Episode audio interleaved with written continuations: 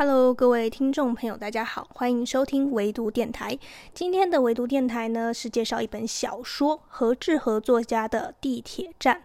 来到了四月的中旬啊，我们看的书也越来越多了，所以呢，这次介绍的小说呢，希望也可以像以往一样呢，给你带来不同的启发，然后让你有兴趣继续阅读下去。让我们来听听今天的内容吧。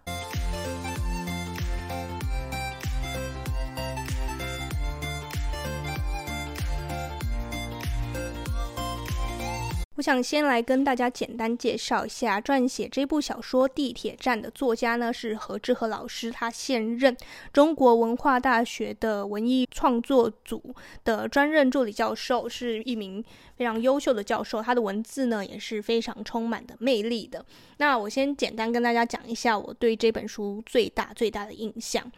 就是我觉得这一本书的故事架构非常的完整，不管是对故事主角的形容，然后还有它的描绘，还是对整个结局的铺陈，我觉得都是有头有尾的，然后甚至有前后呼应的部分，让我觉得这本书呢，看上去非常的工工整整。尤其我非常喜欢它的结局的部分，我这里不爆雷，但是我。个人非常喜欢他结局的安排。其实老实说，这是我看何志和老师的第一部作品。我之前呢是真的没有接触过。那为什么会被这一部作品吸引呢？最主要是呃，他在博客来上的分数都是蛮高的，这是第一点。第二点就是他在形容地铁站的这个故事背景，让我觉得很吸引人。然后也不出意外的呢，我在三四天的时间就把它看完了。然后。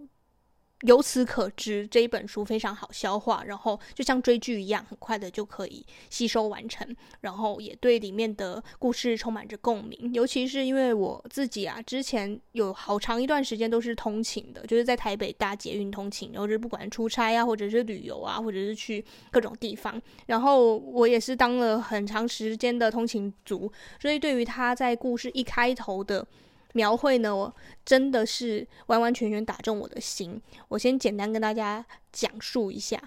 他是怎么形容的。他是这样讲的：出站的旅客和平时一样谨守秩序，大部分的人都靠在电扶梯右侧，眼睛盯着前一个人的背部或手上发光的荧幕。随着阶梯缓缓上升，像自动化工厂生产线输送带上的货物，没半点特殊反应。是不是一下子就抓住了当时你在捷运站时搭乘手扶梯时的样子？我自己觉得啦，我就是这样的人，就是没有特别要赶时间的时候，你就会很乖的，就是站在手扶梯的右侧，然后滑滑手机，看看附近的人，要不然就是发呆。然后如果赶时间的话，你就是走左侧，然后一样也是面无表情的，呃，毫无意识的，然后走到你要去走的那个方向，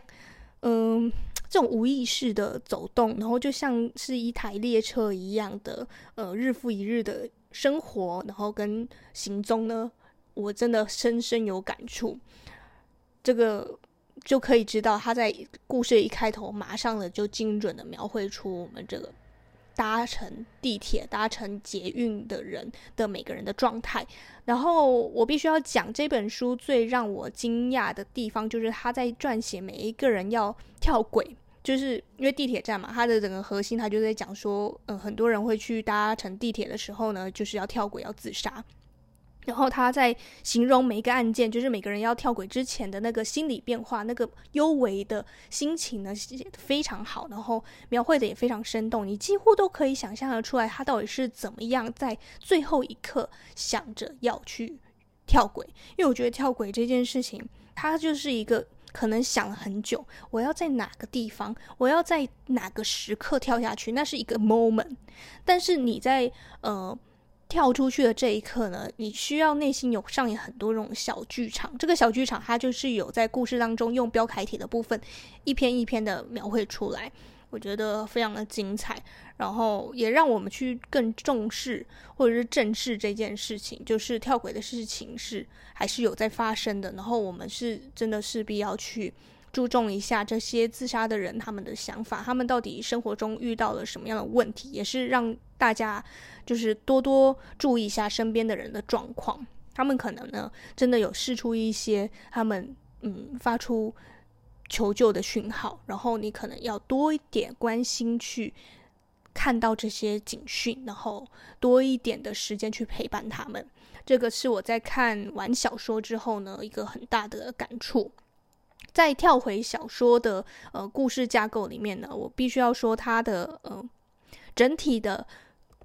故事呢，虽然不算是精彩，也没有什么跌宕，但是就是随着一个跳轨事件又一个跳轨事件呢，然后串联起整个呃当时在担任要防治跳轨事件发生的这个地铁站的主任呢。就是一个主角，然后围绕着这些事件，然后一个一个一个的去排解。那这个主任呢，就是故事中的主角，他非常的用心，一直在想着要怎么样降低跳轨事件的频率。但是呢，他不论怎么做，他就是参考了国外的资料、国外的案例，然后用了一些科学的方法，然后参照了某些意见，但是还是会有每天层次。层出不穷的一些意外发生，那这些都不是在他可以掌控的范围，这就让我想到了整本书最大最大的一个核心，就是在于两个字：误读。就是你以为别人会是这样想，但是别人偏偏不是这样想。我举个例子好了，他在故事中有讲到说，这个主任呢、啊，他为了想要降低大家想要越轨啊、跳轨自杀的这个念头，所以他就是想各种方法，就是。呃，播放音乐啊，疗愈性的音乐啊，或者是放一些呃帅哥美女的照片在地铁站的广告广告处那边，然后让大家觉得，诶，世界是很美好的。或者是呢，甚至想到一些宗教信仰，然后让这些想要自杀的人呢，可以有一些慰藉。但是不管他是怎么想、怎么做，每天呃每一次都还是会有发生差不多频率的这些自杀的人数，然后你。嗯、呃，你会很替这个主任感到很心疼，但是毕竟自杀这件事情是，呃，你不管怎么做，呃，人家还是会有不一样的念头、不一样的想法去解读这些事情。然后你以为你放的是疗愈性的音乐，但是别人听起来就是一个非常呃悲伤，然后会唤起他不好的、痛苦的记忆的那一种音乐，所以反而加速了他想要自杀的这个念头。很多时候真的是事事与愿违的，现实生活中就是这样。所以你看着这一个故事的时候，你会跟着这个主任一起的去，嗯，思考这件事情到底要怎么完成。那我们即使看到故事最后，也知道很多事情真的是徒劳无功。你不管怎么做，呃，事情还是会这样发生。所以那种无力感、那种失重感，在这个小说里面也是描绘的非常生动，也是我印象很深刻的部分。粉，然后再过来就是里面有小小的爱情线，但是这个爱情线呢，也是环绕着整个地铁站的整体在运作的。然后，但是爱情线也不是占整本书很大的篇幅，它就是一小部分，然后跟着整个事件在做串联的。嗯、虽然我觉得这爱情线呢是有点若有似无，但是它也有起到一些嗯。可以推动整个故事进展的一个重要的 key，呃，key point。所以，好，这就是我对这本地铁站的所有呃想要分享的地方。然后，欢迎呢大家如果也有看这本书的话呢，也可以跟我分享一下，留言一下你对这本书的感想。那这本书呢，再跟大家宣传一下，它是。非常亮眼的淡黄色书籍的封面，一个人他在等地铁的那个形象背影，然后上面有偌大的三个字“地铁站”。现在在各大书店应该都看得到。然后如果有喜欢的话，就支持一下吧。然后呢，再来跟大家做一下下期的预告。下期呢，我会跟大家介绍另外一本工具书，就是彩彤老师的《翻转思维》。非常建议大家呢，可以跟我之前介绍的万维钢老师的《高手思维》一起看，因为都是。在翻转你的思维，扩展你的思维，或者是让你的思维呢有更新、更深一层的思考的方式。这个工具书呢，也对我个人本身啊带来很大的启发。呃，有从事任何创意写作、创意内容的人呢，非常推荐哈，你一定要看这本书。那最近呢，四月份嘛，又被称为是国际阅读月，因为四二三是国际阅读日，所以呢，我非常推荐大家可以趁这一波啊。这一波买书潮啊，大家我会把一些好书呢收藏下来，相信对你自己呢也会有很有帮助的。好，今天的微读电台就到此结束，然后祝福你跟我一样，在漫长时间做个聪明人。我们下周再见吧，拜拜。